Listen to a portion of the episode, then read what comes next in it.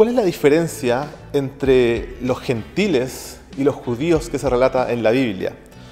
Quizás para muchas personas esto puede ser una pregunta quizás fácil de responder porque muchos cristianos son quizás nacidos y criados en la iglesia o porque muchas veces lo vemos en la escuela dominical.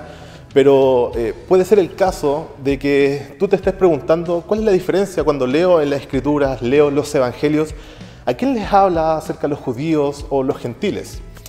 Bueno, una respuesta rápida y, un poco eh, general relacionada con esto lo vamos a explicar en dos partes. En primer lugar, eh, Dios en su soberanía, en su gracia, decide crear un pueblo en el Antiguo Testamento.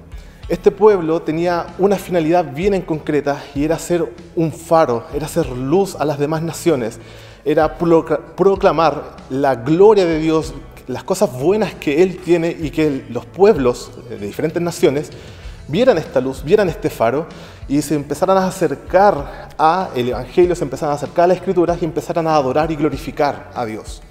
Este pueblo, el pueblo de Israel, es creado en el Antiguo Testamento. Luego, en el Nuevo Testamento, este pueblo, también el pueblo de Israel, empieza a tener otro título, empieza a tener otro nombre y empiezan a ser llamados los judíos.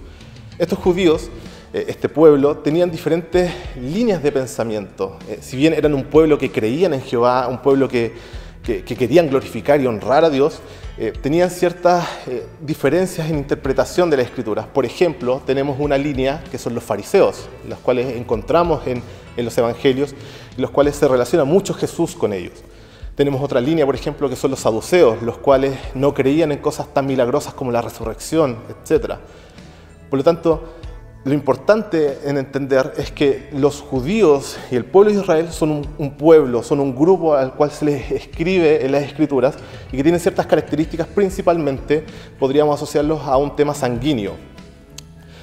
Y por lo tanto, eh, hablamos de gentiles con todas las otras personas que no, no, están, no son parte de, este, de, esta clasificación de este grupo, eh, otros pueblos, por decirlo de alguna manera. Ahora, para temas prácticos, eh, nosotros cuando leemos la escritura también podríamos sentirnos aludidos cuando se habla acerca de los judíos o cuando se habla acerca de los fariseos, etc. Y quiero dar un ejemplo muy en concreto. Cuando leemos el libro de los romanos, eh, el libro tiene un tema central que es la salvación. ¿Por qué debemos ser salvos? ¿Cómo se obtiene esta salvación? ¿Qué implica esta salvación? Etcétera. Todo eso lo encontramos en el primer capítulo. Y eh, en los textos siguientes, el capítulo 1 y el capítulo 2, Pablo empieza a explicar por qué nosotros necesitamos esta salvación. Y primero le habla a los gentiles, a los que no son del pueblo de Israel.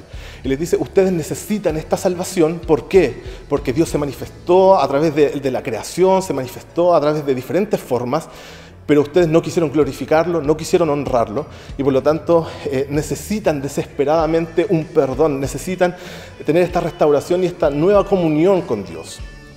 Después en el capítulo 2, eh, Pablo les escribe a los judíos y les dice, ustedes no son distintos a los gentiles, porque ustedes tenían la escritura, Dios se reveló con ustedes, Dios mostró toda la, información que ustedes necesitaban para comprender que necesitan perdón, necesitan arrepentimiento y por lo tanto necesitan esta salvación, necesitan el Evangelio.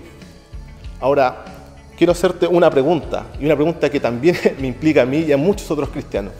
¿Quiénes son hoy día los que tienen la escritura. ¿Quiénes son los, que, los de hoy día, los que saben quién es Dios, quienes saben quién es Cristo, quienes tienen acceso a estas cosas?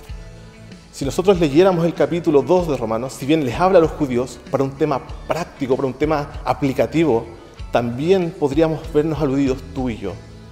Si bien los judíos y el pueblo de Israel en la escritura son de un pueblo en concreto, también Dios te está hablando por medio de las escrituras.